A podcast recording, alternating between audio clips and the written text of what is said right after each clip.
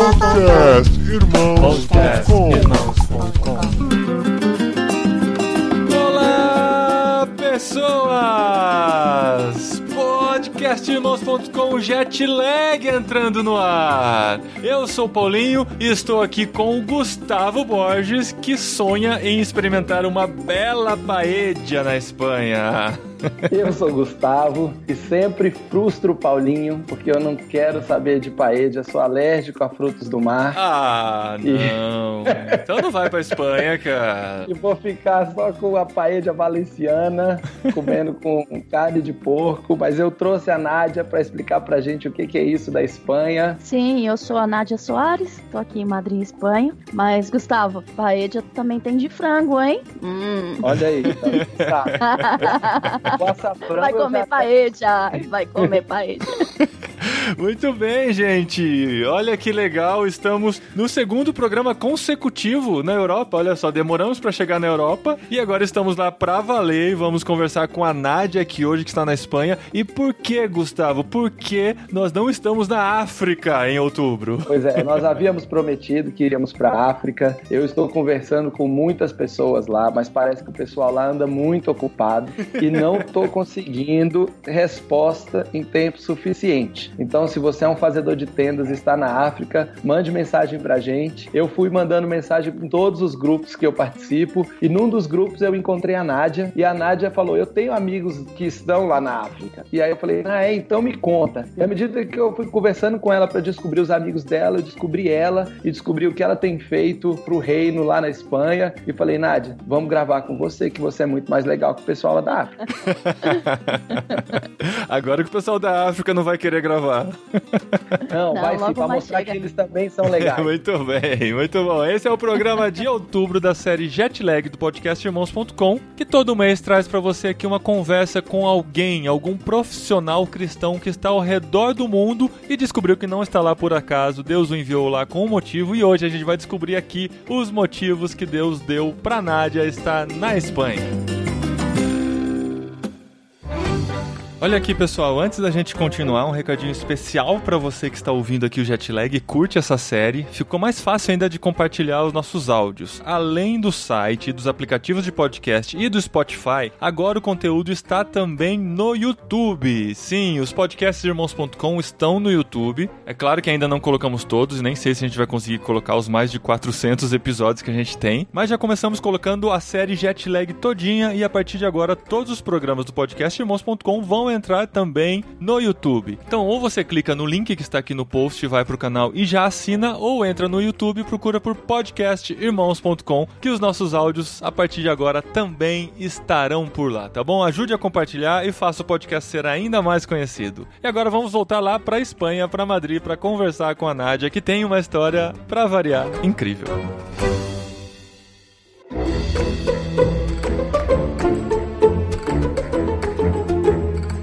Bem, gente. Olha que legal. Estamos em Madrid. Quem diria, hein, Gustavo? Madrid. que cidade maravilhosa. Que saudade Pois de Madrid. é, é, eu ainda não fui, mas já comprei até as passagens, viu? Tô Uhum. morrendo de vontade de conhecer. Vamos ver, vamos ver. Tem muitos sonhos e muitos planos aí pra Madrid. Preciso conhecer mais através da Nádia. Isso. Mas vamos entender então, Nádia, o que, que você, brasileira, faz em Madrid? Como você chegou aí? Você é de onde no Brasil? No Brasil, eu sou de São Paulo, capital. Hum, E minha história é bem, bem louca, né? Eu falo que é bem louca porque naturalmente é impossível essas coisas acontecerem. Em 2009 eu tive um encontro com Jesus, ele me encontrou hum. no meio das loucuras aí da vida que eu tinha. Eu tive uma experiência com Deus que mudou completamente a minha história. Eu era uma pessoa na sexta-feira, o encontro tinha três dias, né? Sexta, sábado, domingo. E no domingo eu voltei outra pessoa. Realmente era outra pessoa. Eu realmente nasci de novo naquele dia. Por mais que eu já tinha ouvido falar de Jesus, eu já tinha frequentado algumas igrejas ali, tava namorando, posso dizer assim, mas sem entender, eu simplesmente estava indo. Uhum. Ali nesse encontro, eu comecei a receber palavras de que Deus iria me enviar para as nações. E eu não estava entendendo nada do que eles estavam falando.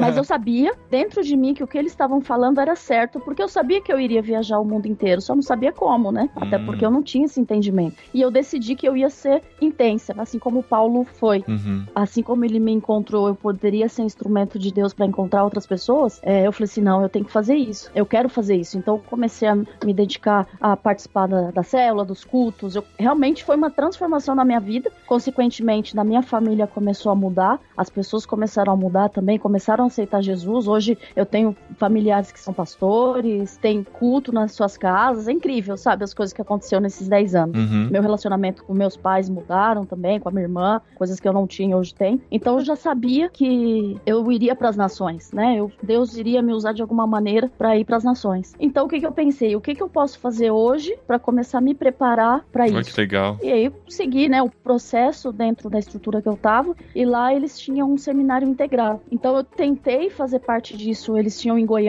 não aceitavam mulher, aí no ano seguinte já aceitaram mulher, só que aí nesse mesmo ano eles abriram uma turma em São Paulo. Uhum. E quando aconteceu isso, eu sabia que realmente era o tempo para mim para fazer esse seminário de aprender, porque eu queria me preparar para quando Deus me enviasse para as nações eu estar preparada para suportar a pressão e realmente isso é muito válido. Fica uma dica das pessoas que querem. Eu não estou falando da teologia em si, de estrutura religiosa, eu digo da preparação da pressão. Até tem um pastor que eu gosto muito que ele fala isso, que o seminário é um cemitério, porque foi necessário que eu morresse nesse tempo de seminário. Eu fiz três anos de seminário integral, vivendo de ofertas, muita experiência de pessoas ofertando, muita coisa, sabe? Foi Uhum. muito, um tempo muito precioso, aprendi muito, tive muito conhecimento que eu não tinha antes. E nesse tempo de seminário, Aconteceu tanta coisa, esse nível de pressão, porque tem uma pressão espiritual. Pensa que seminário não tem, mas tem. Eu pedi pra morrer, falei, Deus, não é possível, eu tô aqui, eu quero servir o Senhor com intensidade, me leva então embora, quero morrer logo, porque o negócio não avança, eu não, não, não saio. Mas é a pressão que era necessário para que eu pudesse suportar o que eu tenho suportado, para ser mais fácil essa questão de estar fora do Brasil. Uhum. E aí, em 2013, nesses irmãos que me abençoavam, eu tinha uma cabeleireira que cuidou muito do meu cabelo. Então, todas as coisas que eu necessitava, era só falar com essa irmã que ela cuidava das coisas do meu cabelo. Então, cortar, fazer progressivo,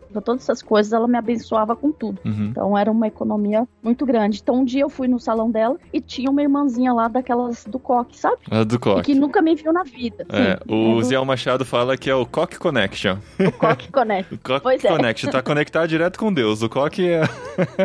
Realmente estava, porque ela não me conhecia, ela me viu. Eu entrei no salão, ela olhou pra mim e começou a falar: Deus vai te enviar para as nações, confirmando coisas que eu já tinha ouvido. Uhum. E ela falou que seria logo, seria breve, isso em 2013. E eu tava passando por um processo bem complicado, porque eu já tava. Eu creio que é possível você saber quando Deus quer te enviar para algum lugar. Isso não tem a ver com denominações, não tô indo contra de pessoas que são enviadas. Mas muitas vezes também Deus separa pessoas para fazer isso. E eu senti ali uma pressão muito forte que não era normal, porque outras pessoas não estavam passando por aquilo que eu tava passando. E ela falou para mim que eu iria conhecer uma pessoa e essa pessoa iria falar aonde eu ia. Hum. Nesse meio tempo, durante as aulas, veio um pastor da Alemanha, que ele já estava aqui no Brasil há muito tempo, e começou a dar aula, e a gente conversando ele sobre missões e tal. Meu desejo nesse tempo, eu queria ir fazer missões na Índia. Hum. Então, eu pensava que Deus ia me enviar para lá. Só que eu, eu já falava espanhol um pouquinho naquele tempo, porque eu tinha vi bolivianos na minha célula na época. Então, eu sabia que Deus ia, de alguma maneira, também ia me enviar para povos que falassem espanhol. Só que eu pensava que eu ia para. Eu tinha uma paixão ali, tanto que eu tenho um desejo de futuramente ir conhecer a Bolívia. Então, eu pensava que eu ia para Bolívia, ia ali pro Chile, pra Argentina, mas Uhum.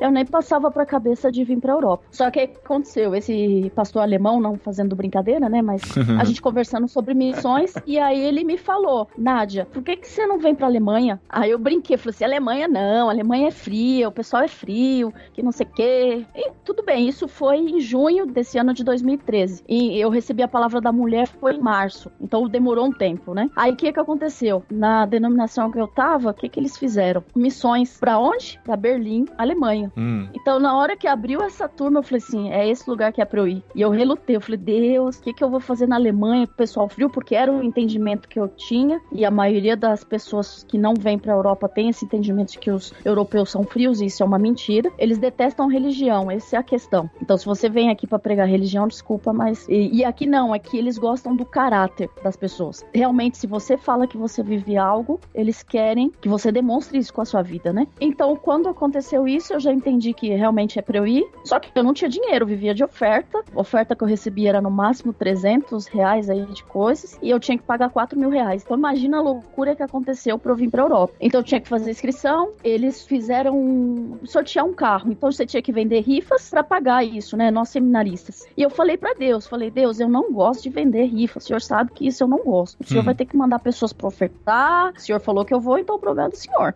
E falo isso com muito respeito, né? Aí o que aconteceu? Eu tinha que dia 15 de outubro, isso era, eles abriram, se eu não me engano, em agosto. Então a primeira coisa que eu sabia que eu tinha que fazer era ter o passaporte. Então tá bom. Aí o que, que eu fiz? Eu peguei essas ofertas que eu tinha aí de 200 reais, eu paguei o passaporte. Eu fiquei acho que com 30 reais para passar o mês, mas fiz o passaporte. Só que aí o mês de setembro foi o mês onde eu recebi o dobro de ofertas do, do, que eu tinha. Então eu vi realmente Deus confirmando coisas. E aí, fazendo toda a divulgação, chegou em outubro, eu precisava fazer inscrição para garantir a vaga. Eu tinha que dar 500 reais. Eu só tinha 60. E aí chegou dia 13 de outubro, eu tinha que pagar dia 15.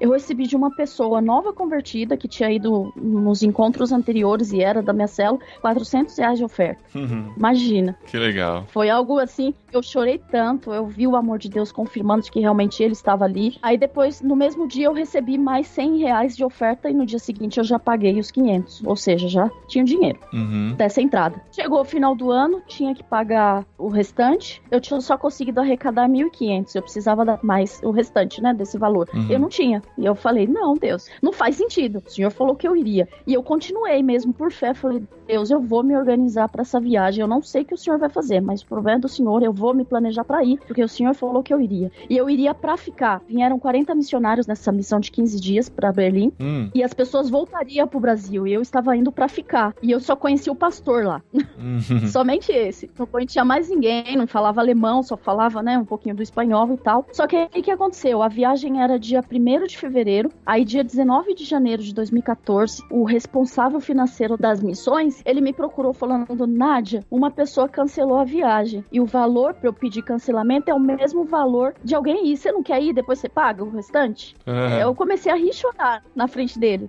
E ele sem entender nada, né? Eu comecei a rir chorar porque realmente Deus confirmando. E como eu já estava organizando, e eu realmente estava me despedindo. Eu usei Natal, Ano Novo para me despedir da família. Eu falei que eu não estaria mais ali nos próximos natais. De que eu realmente eu ia embora. Eu não ia voltar. Então, dia 1 de fevereiro, tô eu embarcando pra Europa. Com hum. duas malas, uma bolsa com um monte de roupa de frio que foi doação, pessoas doaram roupa, e um violão. Foi assim que eu cheguei na Europa, com 150 euros. Eu, a única casa que eu tinha para morar era o hotel. Eu cheguei no domingo lá em Berlim. Eu tinha até outra segunda para ficar no hotel. Ou seja, depois disso eu não sabia onde que eu ia morar. Mas Caramba, eu sabia que se Deus fez tudo o que fez. É bem louco, né?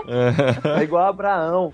É igual Abraão. Deus falou para Abraão: pega as coisas e vai. Ele falou: tá bom, vou. Uhum. Sim, é muito interessante. Em outubro eu tive um sonho que eu estava na Alemanha, só que eu não sabia que era Alemanha, né? Eu tive um sonho, que eu estava viajando e tal, e tinha umas pessoas diferentes. Quando eu cheguei, saí do aeroporto, pegamos o ônibus para ir pegar o metrô para ir pro prédio da igreja, justamente quando descia do ônibus e ia pro metrô era o lugar que eu tinha sonhado. Então isso é incrível como Deus ele confirma as coisas. Ué, eu, quando eu vi depois que eu cheguei aqui, eu fui de novo na Alemanha e quando eu vejo esse lugar, eu, eu vejo como Deus testificando coisas que ele fala no passado. É muito bom você estar tá sensível àquilo que ele te dá, uhum. até mesmo através dos sonhos. Hoje meu filho acordou, o André, de 9 anos, o mais velho, ele acordou contando pra gente que ele sonhou que ele morava em Madrid e tava falando de Jesus Olha pros só. Amiguinhos. Olha só, opa. que legal. Que legal que aí, legal. ó. Então logo mais vamos Só esperar, estar né? Só esperar.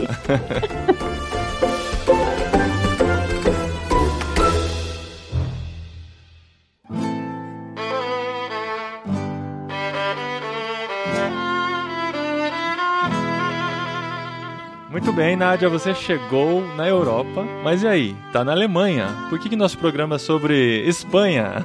Como é que você foi para lá? O que, que aconteceu? Como eu já falava um pouquinho de espanhol, eu fiquei na equipe que iria cuidar mais do pessoal que falava espanhol, porque tinha uma célula de espanhóis que falavam espanhol, aí de várias nacionalidades. Tinha uma célula de pessoas que falavam alemão ou alemães mesmo, e brasileiros. O brasileiro tá em todo mundo, né?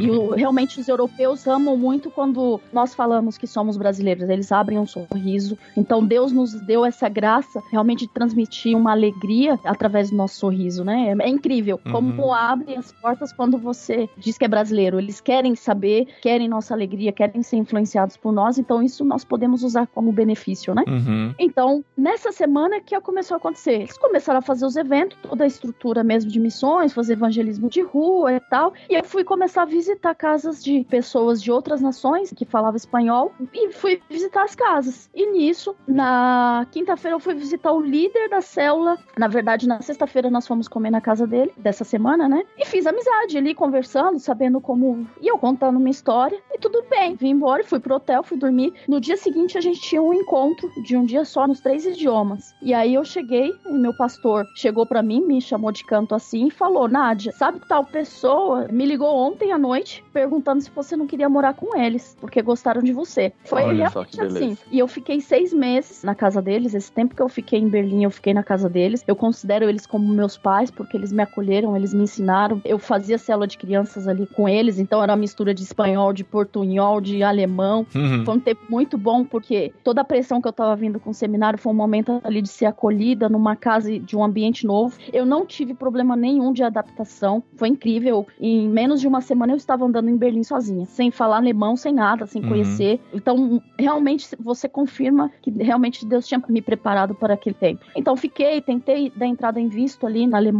que era mais fácil, mas infelizmente não deu certo. E lá na Alemanha, se você tá ilegal, eles realmente vão na sua casa e te, te expulsam. Olha só. E eu não queria. E dá problema pra pessoa que deu visto. No caso, foi a, a denominação que eu estava. Então, eu não queria fazer isso. Então, eu dei entrada no visto de estudante, não deu certo. Então, o que, que eu pensei? Eu sei que eu não volto mais pro Brasil. Eu já tinha muito claro que eu não voltaria mais pro Brasil. Então, o que, que eu faço agora? Eu fui orar através desses pais, que eu digo espirituais, que hoje eles são nossos padrinhos de casamento. E nesse processo foi bem difícil, porque eu realmente pensava que ia ficar na Alemanha. Só que aí, antes de eu ir para Berlim, eu recebi uma palavra de um grande amigo, de muita confiança, que realmente é Deus. Ele falou para mim, eu tava pegando o voo, quando eu saí do prédio da igreja, ele falou para mim, ó, Deus vai te usar muito com pessoas que falam espanhol. Hum. Então, muito incrível isso, porque eu cheguei em Berlim já tendo contato com as pessoas em espanhol. Vivi numa casa de bolivianos, essa família é boliviana, então só falava espanhol. Uhum. Aprendi o costume de outras pessoas, toda a rotina ali de bolivianos, de alemães, todas essas coisas. E claro, brasileiros, porque era a igreja também brasileira. Uhum. Então, falei assim, bom, se eu venho pra Espanha, eu fui pesquisar aqui na Espanha, é mais fácil de você conseguir a nacionalidade, é menos tempo. Se você vive cinco anos aqui, regularizada, você já pode dar entrada na nacionalidade. Eu já tô aqui cinco anos, eu já posso dar entrada. Mesmo sem ter parentes espanhóis, você pode virar uma espanhola. Sim, exatamente. Só que aí você chega aqui, você tem que passar por um tempo de. Eles chamam de arraigo social. Eles descobriram uma brecha na lei para permitir que os estrangeiros que vêm ilegalmente possam se regularizar. Só que você tem que viver três anos aqui. Então eu esperei esse processo. Quando eu saí de Berlim e vim para cá, eu conversei com a minha prima, perguntei para ela se ela poderia me receber. Eu tenho família aqui, eu tenho uma tia e tenho primas, né? Uhum. Mas já deixei claro, falei assim, ó, eu estou indo pra ir, só que eu estou indo pra ajudar pessoas, porque eu vim pra Europa pra ajudar pessoas, fazer missões, falar do evangelho. Eu sei que é um processo que eu tenho que seguir. Você me recebe durante um tempo. Eu fiquei dois meses na casa dela, isso em julho de 2014. Em 20 dias aqui, eu consegui um trabalho, porque aí como que funciona aqui essa questão de trabalho, né, aqui na Espanha? No geral, pessoas que chegam sem documento têm um processo. As mulheres é dessa maneira. Você chega aqui, a melhor maneira de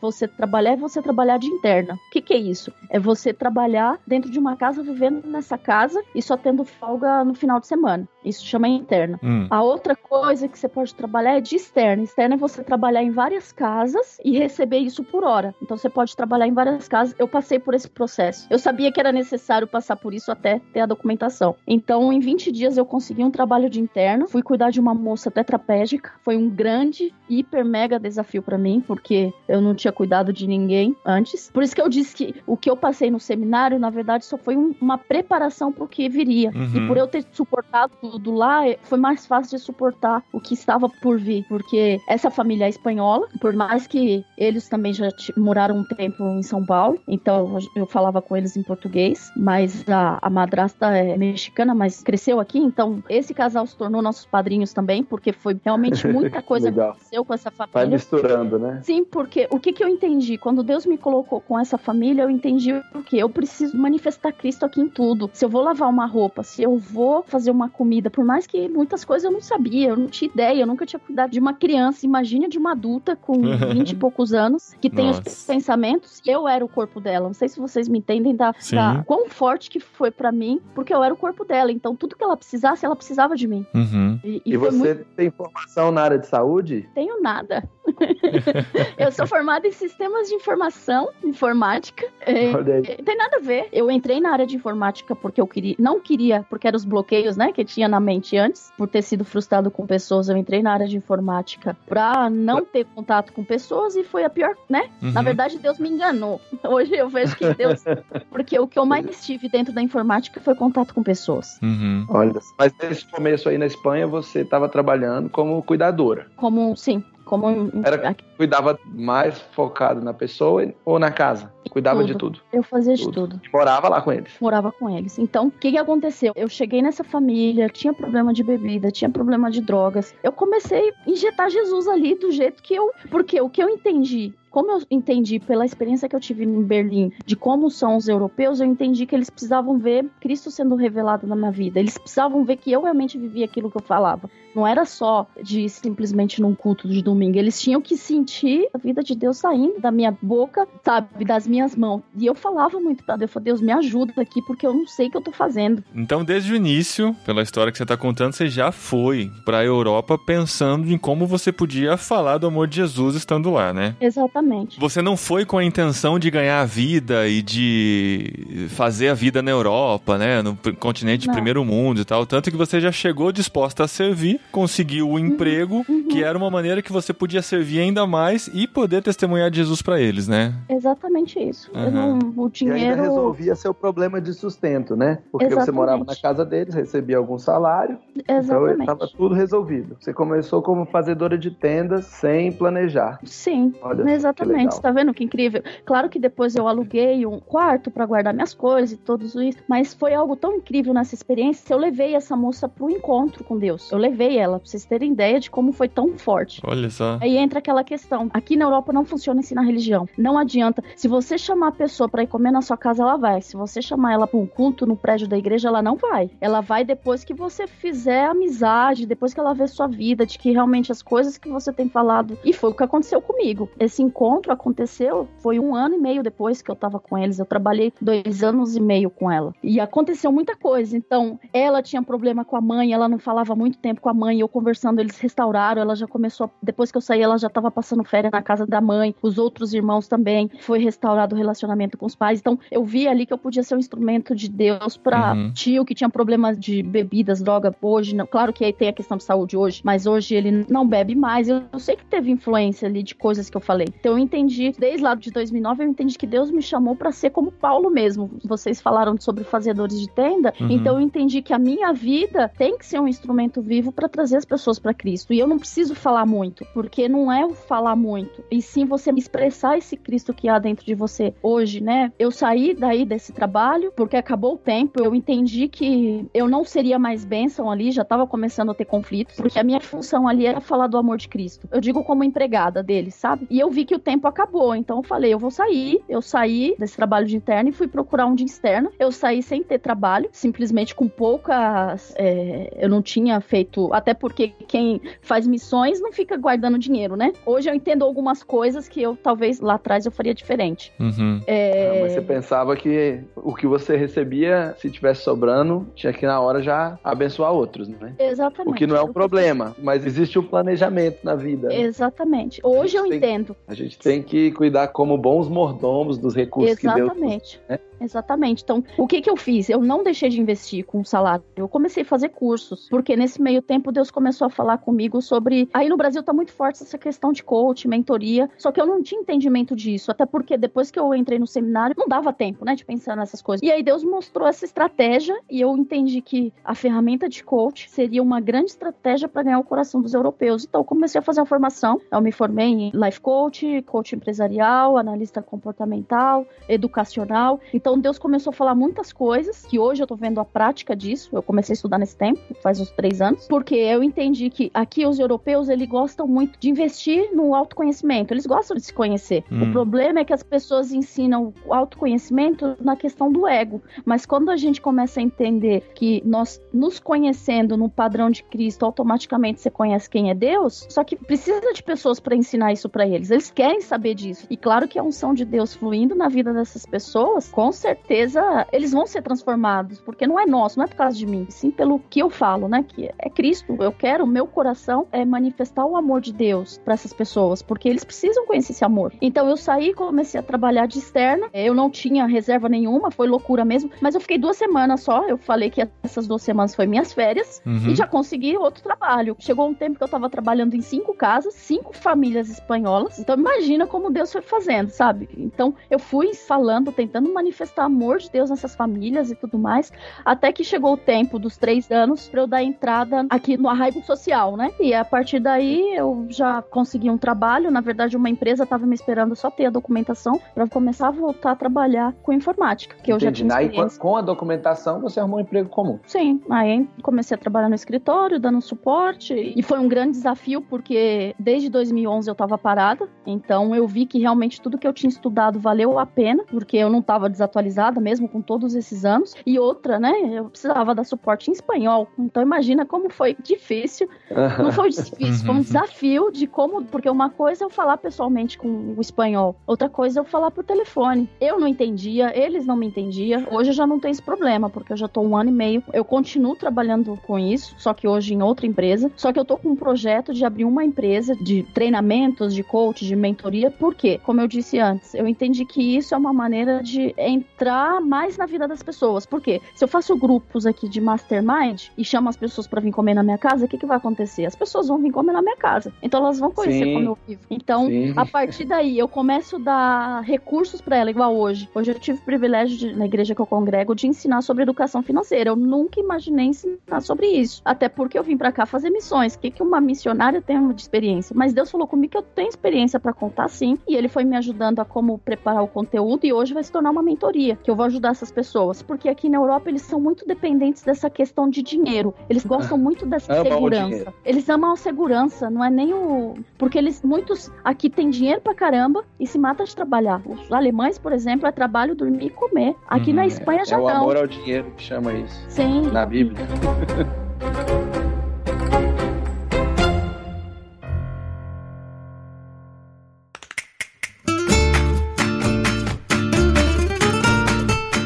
então a gente tá começando a falar sobre ó, o modo de ser do espanhol, né? Você disse que os europeus não são tão frios como eles são pintados aqui na América do Sul, né? Os brasileiros, porque os brasileiros são esse povo bem caliente. E quando a gente chega aí, a gente sente que eles são mais reservados, né? Tem a questão do personal space dos europeus e tal. E também a gente ouve muito que é muito difícil você desenvolver, você precisa de andar muito com uma pessoa pra desenvolver um relacionamento a ponto de chamá-lo pra estar em sua casa, pra chamar pra comer alguma coisa. O brasileiro às vezes chega com essa cultura latino-americana de vem aqui em casa e tal, nossas famílias, e pra eles é muito estranho. E pelo que você tá contando, na sua experiência não tem sido bem assim. Não. Você tem conseguido um acesso maior. No trabalho em que você está hoje, você tem bastante acesso aos espanhóis também? Sim, hoje sou a única estrangeira. É. Sou a única estrangeira de uma equipe de. Não, eu creio que tem mais um. Tem uma argentina, mas tá aqui há muito tempo. Deve É. ter uma equipe de 10 pessoas. Então, na sua experiência, isso tem sido diferente. Essa aproximação no relacionamento não tem sido tão difícil como é pintado pra nós que estamos aqui. Eles, na verdade, os espanhóis são super abertos. Claro que, assim, eles entendem de Bíblia muito mais do que nós três juntos. Porque É. eles aprendem isso na escola. Aqui, por causa do catolicismo, eles aprendem isso na escola. Então, provavelmente, eles... É bem a cultura judaica, né? Deve aprender desde cedo a ler toda a Bíblia lá. e nós não tivemos isso no Brasil. Nós nem queríamos saber tanto disso, né? Mas talvez essa nossa geração, né? Nessa nossa idade de adultos, assim. As crianças ainda ainda tem esse incentivo religioso nas escolas? Sim, aqui é obrigatório. Eles têm ensino religioso católico. Aham. Inclusive, os muçulmanos têm que fazer. É obrigatório isso na escola. Futuramente, eu desejo entrar nesse coach educacional justamente para entrar nas escolas, universidades e tudo mais, e usar essa ferramenta de coach para entrar. Porque se eu chegar falando o que eu quero ensinar, provavelmente eles vão me bloquear. Mas se eu chego com uma mentoria, é mais fácil deles abrirem oportunidades de nós estarmos. Porque eles só precisam nos conhecer. Uhum. Eu creio que aí tá a chave. Quando eles conhecem quem nós somos, porque no geral as pessoas acham que crente é alguém alienado e outra Uhum. que no- os europeus são muito cultos. Eu me sinto completamente, desculpa o termo, mas eu me sinto burra conversando com eles. Uhum. Porque eu não faço nem ideia do que eles estão falando. E eles falam de arte, falam de música. Eu, Gente do céu, o que, que é isso? Por que, que eu não tive isso na escola? É, é, isso eu percebi será? também. Eles são muito interessados, são muito estudiosos, né? Sim. E ter esse conhecimento é importante para poder se aproximar deles e se relacionar melhor com eles, né? Claro, mas você pode usar pontos, né? Que aí eu, eu creio que entra uma outra coisa. Eu posso saber o geral das coisas, mas eu posso conduzir eles pra falar aquilo que eu quero falar. Aham. Isso, isso, isso aí, é- isso Então, aí é a E estratégia, eles estão, né? sim, e eles deixam, porque se você começa a falar de coisas, porque foi mais ou menos o que eu fiz onde eu trabalhei. Eu começo a falar de pontos, eles começam a falar de muitas coisas, porque eu creio que é uma necessidade do europeu. Como eles são muito cultos, eles querem mostrar isso pra alguém, no meu entendimento, sabe? Eu vejo que é Aí uma chegou o necessidade brasileiro deles. lá, tá prontinho, né? E a gente não tá nem aí, porque o que, que a gente vai falar de cultura aqui das coisas? Só se a gente Uhum. for estudar. E, e, sinceramente, não tem tempo. Se eu for parar pra estudar toda uma coisa que eles passaram a vida estudando aqui, eu, eu não vou me dedicar às outras coisas, em ajudar pessoas. Uhum. Então você pega pontos estratégicos, igual se eu quero falar da finança, eu já sei mais ou menos aqui as coisas. Aqui muitos homens se matam por causa da questão financeira. Uhum. Então eu já pego pontos específicos e uso isso pra poder falar do que eu quero falar, mas O, o que eu percebo também em contextos assim, quando eu tô perto de pessoas que têm conhecimento diferente do meu e coisas que eu não tive a oportunidade de, estudar e tal, a minha postura vai ser a de humildade e de disposição de aprender também. E as pessoas gostam muito de ensinar, né? Perguntando. É. exatamente. Então eu acho que acaba sendo uma forma de se aproximar e a pessoa se sentir bem na nossa presença porque ela está vendo que ela está passando algum conhecimento e você está recebendo aquilo com alegria, né? Claro, na verdade eles estão nos dando gratuitamente, né, as coisas. E foi exatamente isso que eu fiz. Eu quase não entendi algumas coisas do espanhol no começo, porque uma coisa, assim, é o castelhano latino, que é da América do Sul, Uhum. e outra coisa é o espanhol daqui. Sim. São coisas diferentes. A E o maneira que o Gustavo? espanhol fala aqui é diferente do espanhol O de lá. Gustavo fala o, o espanhol portenho.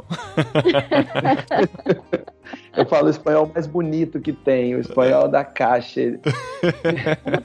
é porque eu aprendi a falar espanhol quando eu tive a oportunidade de morar na Argentina. Mas nem lá na Argentina eles falam que eles falam espanhol. Eles falam que eles falam castelhano, É castelhano, Uhum. assim. que não é espanhol e que eles não falam castelhano, eles falam castejano. É, Então, castelhano. Tem muita diferença. Mas qual foi minha estratégia quando eu mudei pra lá? A minha professora de espanhol, que eu mudei transferido pela empresa para trabalhar. A minha Uhum. primeira professora de espanhol que a empresa forneceu, ela perguntou: "Você quer aprender o espanhol internacional, clássico, que você vai conseguir entender bem tudo e, e se comunicar em diversos países da América Latina e na Espanha, ou você Uhum. quer aprender o espanhol aqui mesmo da Argentina, que a gente fala o espanhol de rua, que para eles é o espanhol de la calle". E aí eu falei: "Não, quero aprender o espanhol da rua, porque eu preciso falar com as pessoas aqui. Se eu mudar outro dia para outro país, aí eu ajusto. Vejo o que, que eu Uhum. faço. Mas agora eu quero aprender o espanhol daqui. Então, Uhum. quando eu voltei a morar no Brasil, depois de um ano e pouco, falando só esse espanhol da Argentina, quando eu conversava com alguém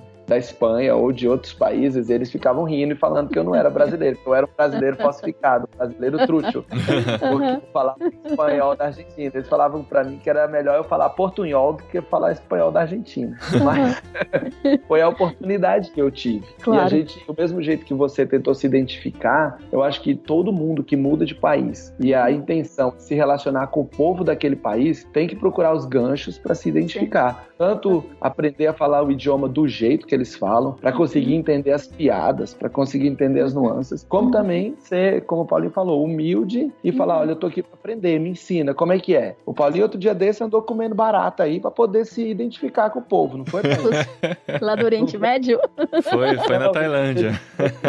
É. Então. Não sei que bicho que era aquele. Pra mim, quando eu vi no vídeo, parecia uma barata. É um grilo, cara, bem mais limpo.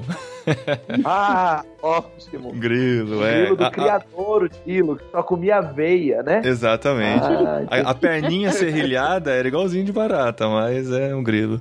Mas, Ai. mas Nádia, você chegou a estudar espanhol? Porque assim, o brasileiro, quando vai para um país de língua espanhola, ele se sente muito em casa, assim, porque é fácil de entender. Com um, dois dias, você já consegue compreender tudo, né? As palavras são muito próximas e tal. Mas para o espanhol e os outros países de língua espanhola entenderem o brasileiro já é mais difícil, porque eles não têm tanto contato com o português como a gente tem com o espanhol. Então é muito natural um brasileiro chegar e achar que, ah, vou me virando aqui com o portunhol e tal. Você chegou a fazer curso ou foi o, o viver no meio dos espanhóis, estar no meio da casa lá que aperfeiçoou o seu espanhol? Quando eu tava no ensino médio, eu ganhei uma bolsa de estudo pra fazer três anos de espanhol. Foi algo Ah, realmente tá. de Deus mesmo. Só que eu estudei, infelizmente, só oito meses, porque infelizmente tive que trabalhar. Hum, Então, esse oito meses foi uma base muito grande pra mim. Porque depois Aham. eu continuei ouvindo filmes, ouvindo músicas, lendo. E quando eu me converti, o que, que eu comecei a fazer? Eu já sabia que Deus iria me usar com pessoas que falavam espanhol, ainda mais quando veio pessoas pra minha célula bolivianos, como eu disse. uhum. Eu comecei a ler a Bíblia em espanhol e comecei a ouvir pregações em espanhol. Então, meu ouvido tava bem. Eu tava fazendo isso há uns dois anos antes de vir. Oh, que legal. Eu nem sabia que eu ia vir. Pra... Até porque eu pensava que eu iria pra Bolívia. Aham. Então eu já estava preparando o meu ouvido. Mas quando eu cheguei aqui,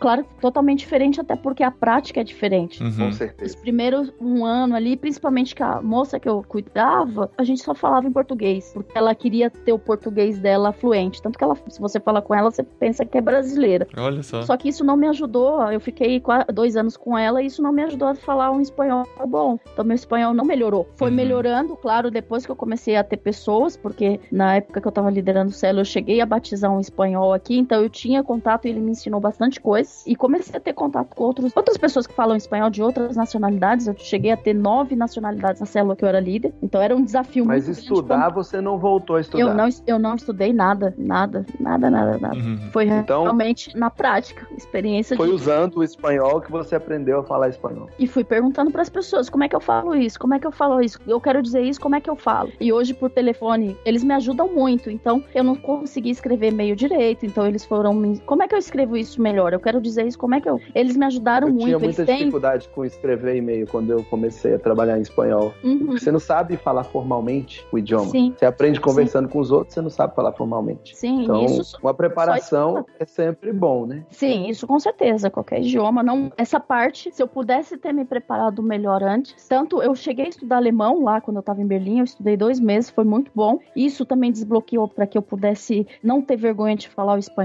porque eu cheguei a fazer inglês, eu estudei três anos de inglês, mas eu tinha vergonha de falar, então isso me bloqueou e hoje eu tenho que voltar a estudar inglês. Mas o alemão me desbloqueou, por mais que é mais difícil falar alemão, para falar o espanhol e eu creio que automaticamente isso me desbloqueou para falar o básico do inglês, porque até Uhum. É, tá no meu cérebro, tá gravado, né? Eu só preciso revisar. Então é Uhum. importante sim estudar. Se você for para algum país, se você sente que tá queimando algum país, qualquer que seja, comece a estudar, escuta pregações de outros países, lê livros nesse idioma. Uhum. Hoje em dia, às vezes eu vou começo a ler a Bíblia em inglês para poder acostumar meu cérebro com algumas coisas. Então é importante realmente ter essa preparação. Se puder fazer antes, melhor. E na nossa cultura brasileira nós não temos isso. Esse incentivo de você falar um outro idioma. Aqui é padrão os europeus eles têm no mínimo três. Eles Uhum. aprendem. Não, e aprende numa facilidade. Eu fui nessa viagem pra Ásia, encontrei vários europeus, né? Uhum. Missionários e tal. Aí eles falaram que, assim, com 9 anos a criança começa a aprender o inglês, com 12 anos ele já tá falando fluente. Eu Falei, caramba, mano.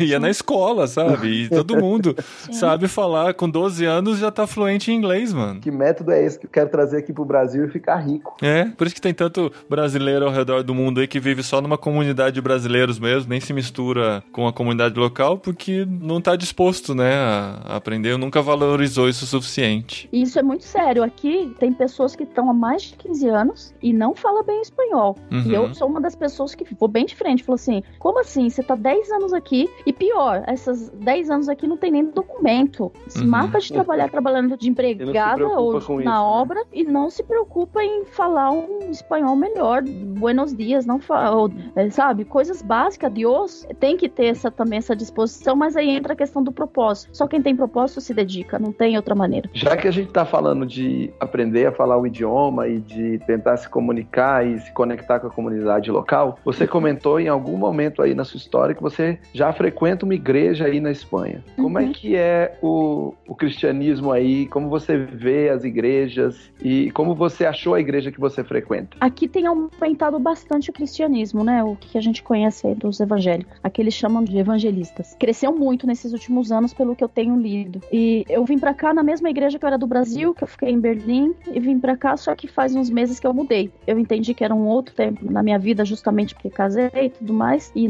Deus queria mais coisas e nós mudamos para uma outra igreja também, que hoje tem base em Portugal. Surgiu em Portugal, então é uma igreja europeia. Então tem muitas coisas que eles entendem como funciona aqui a Europa. A maioria das denominações é repleta de brasileiros, infelizmente. Infelizmente. Infelizmente em que sentido? Não tô falando mal, tá? Não, mas eu entendo perfeitamente, porque as igrejas não estão atingindo os espanhóis, né? Estão Exatamente. juntando os brasileiros que estão aí pela Espanha. Exatamente. Aí fica um grupinho de brasileiros que falam mal espanhol e não se junta. Eu, quando esse povo que andou comigo, eu falava, eu quero pessoas de outra nacionalidade. Tinha brasileiros? Tinha, mas a gente tinha muito claro que nosso propósito era alcançar. o- Se tinha que ser primeiro os latinos, ok. Então vamos atrás de latinos. E logo Deus ia mandar os espanhóis, porque tem esse processo, né? De chegar os brasileiros. Os brasileiros sempre vai chegar primeiro. Se a igreja tem um pastor que é brasileiro, Aham. vai chegar brasileiros primeiro, não tem Vai jeito. atrair, Pelo né? que eu vi aqui, a maioria das denominações que eu conheço, sempre assim. E daí o que a gente sente é que isso mais afasta ainda os espanhóis, né? Porque ah, isso é uma igreja de brasileiros, né? Não é uma igreja pra gente. Exatamente. Hoje, quem tem muito aqui espanhóis, e, isso é fantástico, a Hillsong faz um excelente trabalho com os espanhóis. Eu Hum. tô dando um exemplo dela porque eu vejo o trabalho dela nesse sentido. O que que eles fazem aqui? Eles não têm prédio fixo. Isso me, encan- é, me encantou. Eu gostei demais, né? Quer dizer que eu gostei demais. E aí, o que, que eles fazem? Aqui tem muitos prédios bonitos das igrejas católicas. E as igrejas católicas, eles alugam para você usar esse espaço. Então, o que, que a Hillsong tem feito, tanto em Barcelona quanto aqui? Eles têm alugado esses lugares para fazer cultos. Ou se não, teatros também. Eles alugam teatros. Eu não sei se a Aí em São Paulo faz isso. Pai, a Eu- Hillsong eu- São Paulo aluga só teatro. E aqui eles alugam prédio de igrejas católicas. Então imagina você fazer um culto cheio da vida de Deus, porque tem vida de Deus nos cultos dele, porque eu já fui, dentro de um prédio católico. Imagina Uhum. que louco isso. Aí eu, eu já sonho, né, de ver todas as denominações fazendo isso, cada uma alugando um prédio, porque já tem toda a estrutura, já tem toda a acústica, já tem toda a preparação, e a nós chegamos lá e simplesmente fazer os cultos. E a igreja que você frequenta é uma igreja que tem maioria de espanhóis, latinos, brasileiros, ou é tudo misturado? É tudo misturado, mas tem mais brasileiro. Tem, infelizmente, O- o- ainda Os pastores são brasileiros. são brasileiros, só que liderou durante 10 anos aqui uma outra igreja. Aí eles saíram também há um tempo atrás, aí entenderam algumas coisas e aí mudaram e começaram em parceria com essa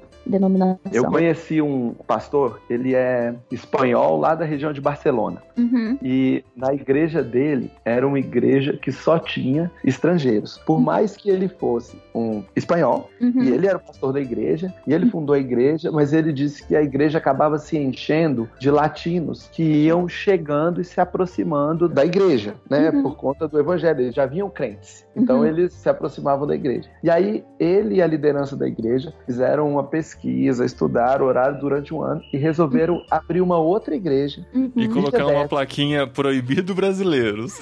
Na Uhum.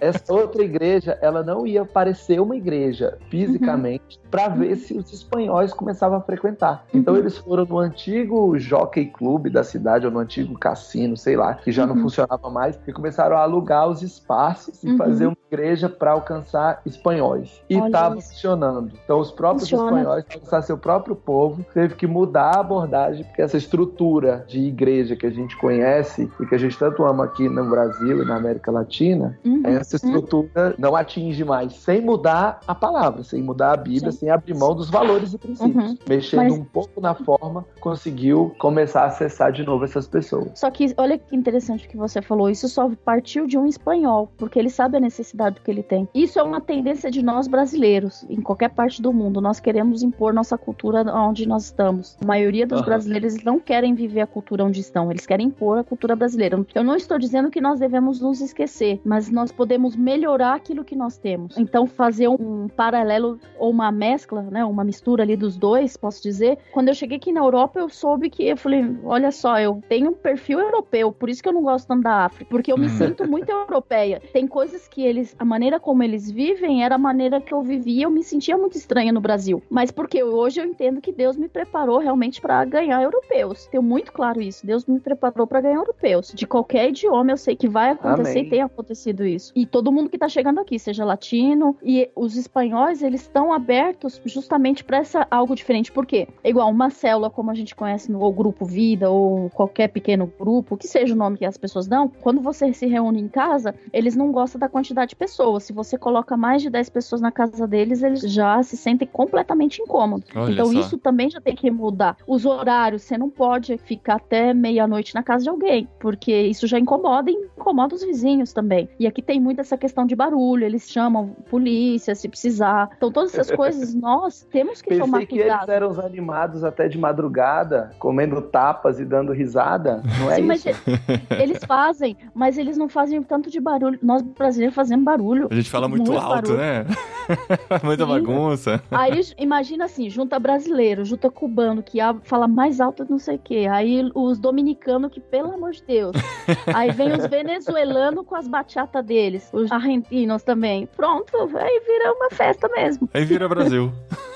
Sim, Festa então boa, festa boa. eles Mas que não atinge os espanhóis. O objetivo é atingir os espanhóis. Exato, então eu creio que aqui como que funciona com os europeus? Eles não gostam que invadam a privacidade deles. Sim. Então, se você descobrir um ponto que não é uma invasão de privacidade, mas que traz benefício para ele, ele vai começar a se abrir. Assim como o Guto lá da Suécia falou sobre essa questão de você ajudar ou não um europeu, no Brasil nós temos o costume se um idoso chega dentro do ônibus, nós cedemos o lugar para esse idoso. Aqui, se você faz isso, eles se sentem agredidos. E ainda é capaz eles te falarem por que, que você tá dando lugar. Nossa, olha só. Eles se sentem ofendidos. Até porque aqui, na Espanha, é algo que eu acho incrível. Aqui você é considerado jovem até 50 anos. Opa, é Opa, pra lá que que, eu vou. beleza. Agora eu vi vantagem. Agora eu vi vantagem. É, é incrível isso. E realmente, aqui tem pessoas com mais de 50 anos, eles conseguem trabalho. A maioria dos lugares que eu conheço tem pessoas maiores de 50 anos trabalhando. Uhum. E é normal, até porque aqui eles terminam a universidade com uns 26 anos. Então aí que eles entram no mercado de trabalho. Ou seja, é normal eles com 50 e poucos anos ainda Tá no, no auge. tá no vida mercado. ativa. Sim. E casar cada vez mais tarde também, né? E isso acontece de muitos não terem filhos por conta disso, né? E vai acarretando várias coisas, né? Sim, aqui a maioria tem filho a partir dos 35, se casam a partir dos 35.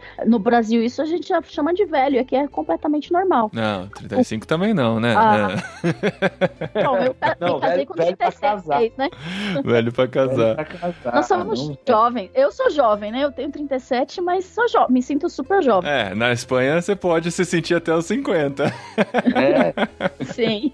E aqui o- a expectativa de vida é 90 anos, né? Então é mais fácil. Aham. E você se vê morando aí o resto da vida, cumprindo o propósito de Deus pra sua vida aí na Europa mesmo. Sim, é claro que eu quero poder ter a oportunidade de ir na Índia, eu tenho, eu sei que vai acontecer. Eu quero conhecer a Índia, conhecer a China, no Canadá, eu quero conhecer, ter esse intercâmbio, com certeza ir na Bolívia, mas eu creio que a casa da Nádia, da família Soares, vai ser na Espanha. Aham. Aqui vai ser a base da nossa família. E daqui, até porque com a nacionalidade espanhola, isso vai, junto com a nacionalidade brasileira, isso dá acesso a muitos outros países. Então é muito mais fácil entrar em outros países. Foi uma das coisas que eu pensei quando eu decidi vir pra cá, foi dessa facilidade do passaporte europeu me dar acesso a outros países. Uhum. Então, onde Deus enviar pra ensinar alguém, eu sei que Deus vai nos enviar como casal, né? Hoje como casal. E logo os filhos e tudo mais, né? Legal demais, Nádia. Que testemunho legal, história inspiradora pra gente, pra gente continuar entendendo o que Deus está fazendo e como ele faz e como ele usa as pessoas. E você fez o principal, né? Que foi se colocar à disposição e Deus foi encaminhando, as coisas foram acontecendo. E hoje você tá aí, casada, casada com um brasileiro, né? Diga-se de passagem, não casou com um espanhol, não deu o golpe do, do passaporte.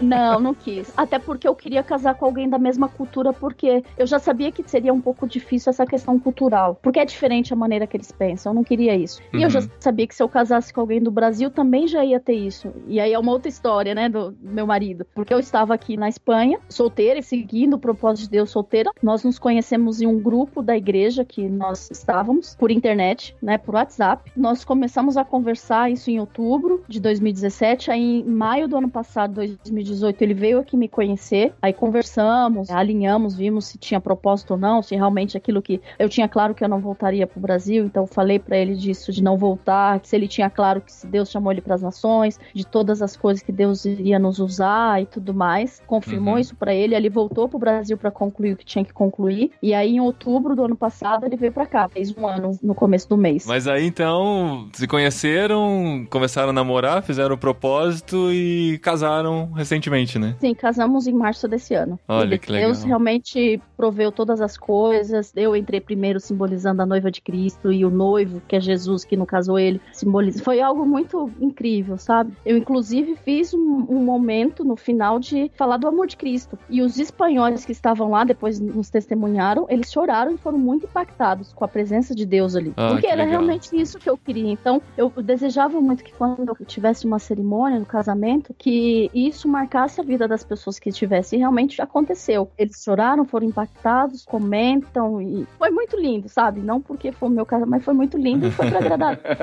Foi pra Muito manifestar bom. o amor de Deus. Também pode ter sido lindo porque foi seu casamento, não tem Não problema. tem Sim. problema. Claro. É, Ó, se o pessoal quiser conhecer mais de você, eu vou colocar o link do seu Instagram. É no Instagram, né? Que eu acho que você agita mais. Aqui no post do podcast Jetlag do Irmãos.com. Dá pra entrar lá e conhecer mais. E a gente fica muito feliz e espera conhecer você pessoalmente em breve. Com aí certeza. em Madrid. Com é, eu já até comprei a passagem, hein? Então, muito bom. Depois a gente vai combinar esse encontro aí com as famílias. Claro, Boa. com certeza.